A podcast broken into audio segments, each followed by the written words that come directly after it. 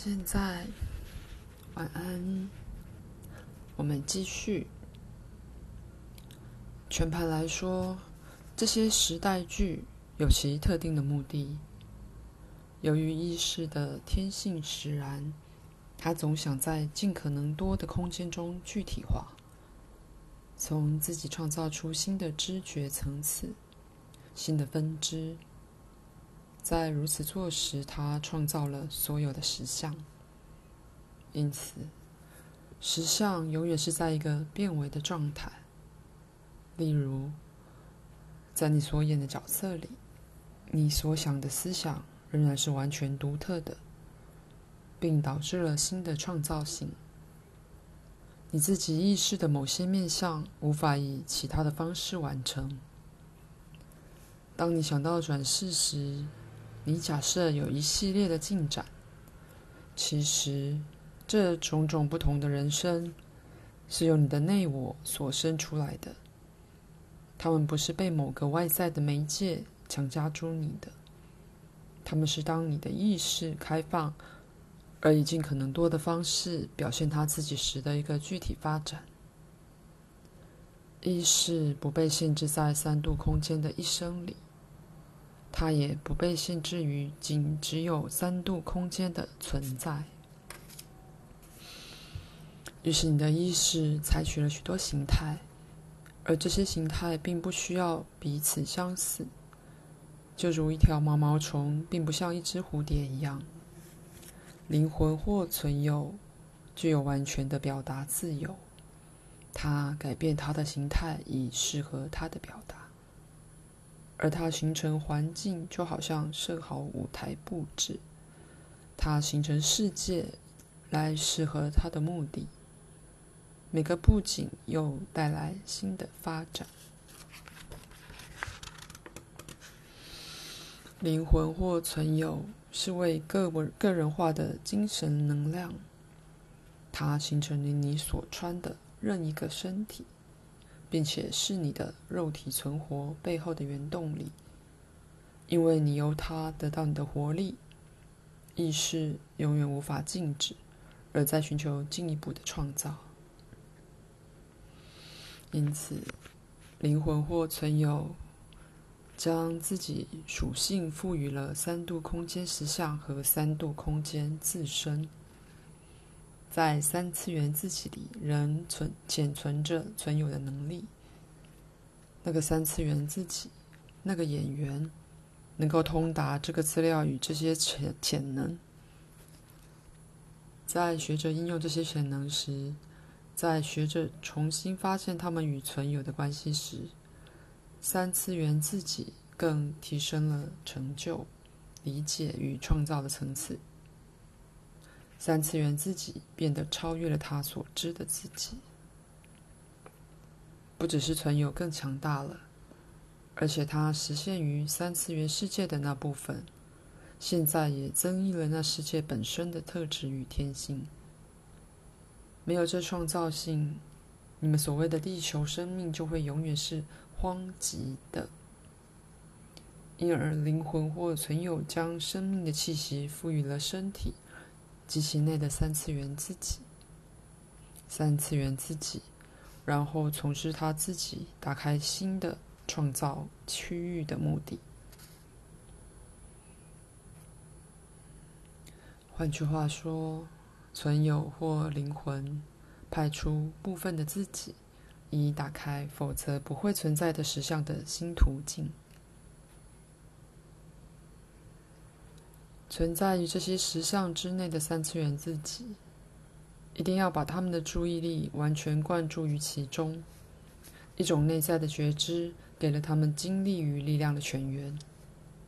但是，他们终究必须了解，他们是在演戏，而最后，从他们的角色经过另一番领悟而返回到存有。有些人是完全明白的出现在这些戏里，这些人格明知他们只是角色，而自愿扮演某个角色，以便引导其他的人迈向必须的了解与发展。他们引领演员们超越他们所创造的自己与背景，而看得更远。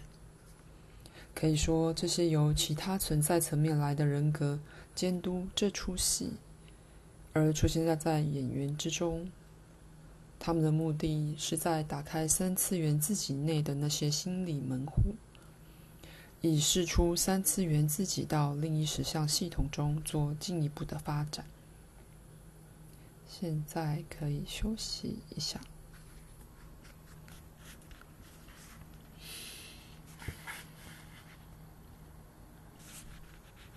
现在，你们正在学做共同创造者。你们正在学着做神。就你们现在了解的神的意义来说，你们在学着负责任，任何一个个人化意识的责任。你在学着为了创造性的目的管理你自己这份能量。你会与你所爱及所恨的人紧紧的缠在一起。虽然你将学着放松、放掉、化解那恨，甚至你将学着创造性的运用恨，来把它转向更高的目的，最后把它转变为爱。在以后的章节中，我会更阐明此点。你的物质环境里的背景，有时很可爱的那些行头设备。你所知生活的物质面，全都是伪装。因此，我叫你的物质实相为一种伪装。这些伪装却是由宇宙的活力所组成的。岩石、石头、山岳与大地是活的伪装，由你无法知觉的维系意识形成互相连锁的心灵之网。在其内的原子与分子有他们自己的意识，就如你体内的原子分子也一样。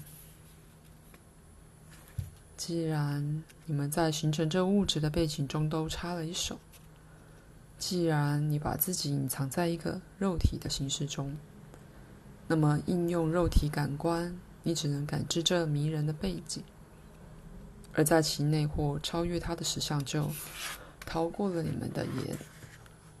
可是，其实那个演员，也不仅是三次元的，它是一个多次元自己的一部分。在他内，有些感知的方法可允许他看透伪装的背景，看穿舞台。他经常运用这些内在感官，虽然他自己的演员部分是如此的全神贯注于戏里面，而对此不察。以广义的方式来说，肉体感官实际上形成了他似乎唯一能感知的那个物质实相。他们自身即为伪装的一部分，但他们好似戴在你们天生内在感知的上的眼镜，强迫你把一个眼前的活动领域看作实物、实在的物体。因此，你只能靠他们告诉你在表面上所发生的事，例如你能说出其他演员的位置或时钟的时间，但这些肉体感官却不会告诉你，时间自身即为一个假象，或意识形成其他的演员，或你所看不见的实相存在于那真是如此明确的实物之外。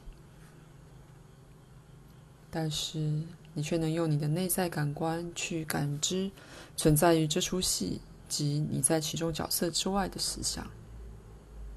当然，为了要做到这个，至少你必须暂时把你的注意力由正在发生的连续活动中转开，也就等于关上了你的内肉体感官，把你的注意力移转到先前逃过你注意的那些事件。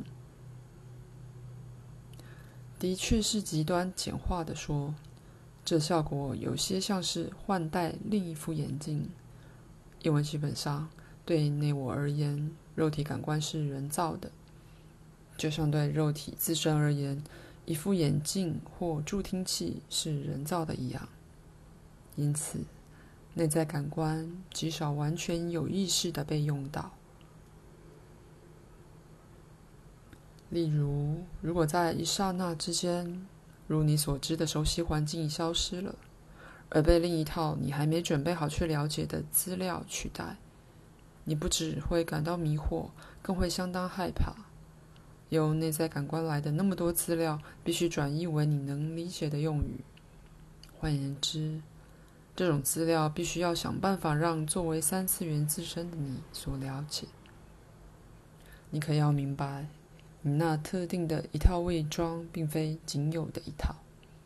其他的石像有完全不同的系统，但所有的人格都有内在感官，那是意识的属性。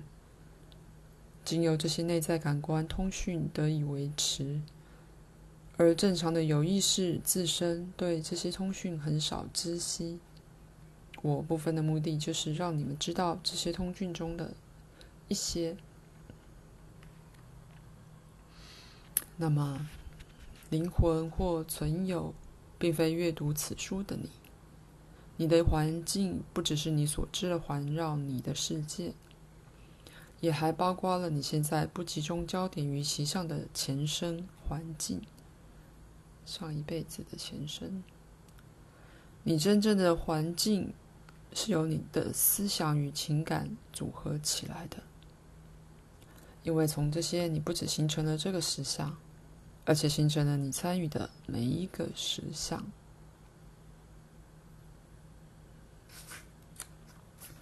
你真正的环境并没有你所知的时空。在你真正的环境里，你也不需要字句，因为沟通是即时发生的。在你真正的环境里，你形成你所知的物质实相。内在感官允许你感知独立于物质形式之外的实相，因此，我将要求你们全体暂且放弃你们的角色，而试试这个简单的练习。现在休息一下。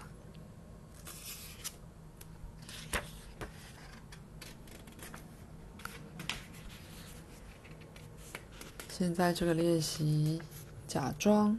你在一个照亮了的舞台上，舞台就是你现在坐在里面的房间。闭上你的眼睛，假装灯光没了，背景消失了，而你是独自一人。每件东西都是暗的。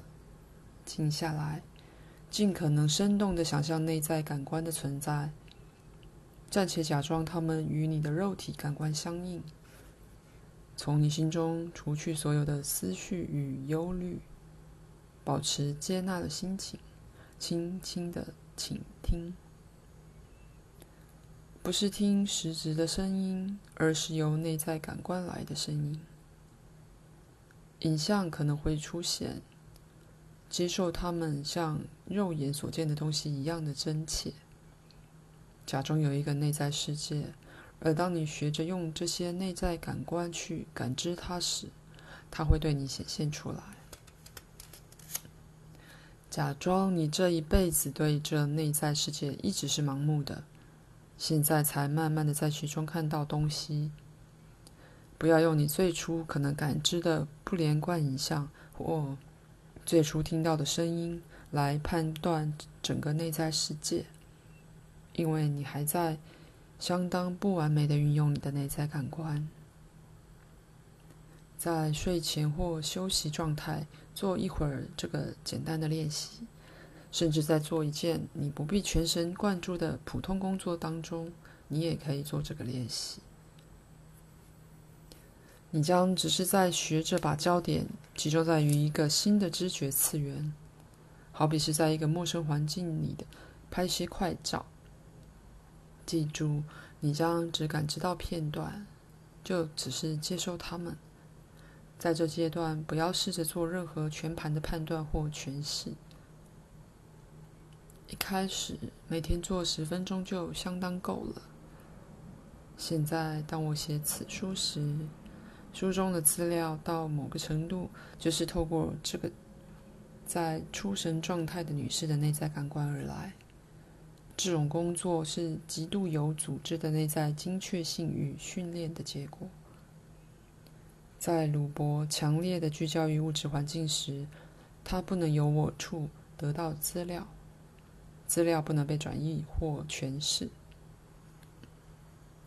因此，内在感官是在各种不同的存在次元之间提供通讯的管道。